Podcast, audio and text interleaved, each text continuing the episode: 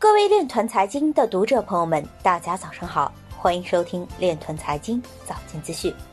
今天是二零二零年三月十五日，星期日，农历庚子年二月二十二。首先，让我们聚焦今日财经。纽约州金融服务部要求十八家加密企业提交新冠病毒防范计划。两所意大利高中通过区块链发行数字文凭。贵阳市将建立基于区块链技术的人防资产租赁管理平台，防范腐败风险。四川省推动服务业企业助力区块链等技术发展宅经济。Coin One 员工因失误导致交易时收取超过六百五十六枚 ETH 的手续费。比特币核心开发人员正修改网络重播逻辑，以改善隐私。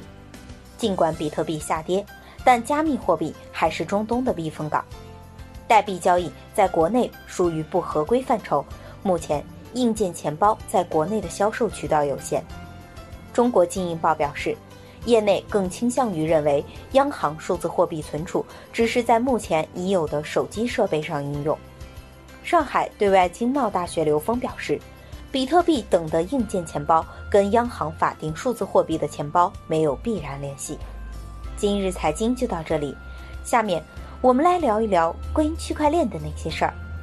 据新华日报消息，三月十三日，江苏省委书记娄勤俭发表署名文章，疫情防控不松劲，推动发展再加力。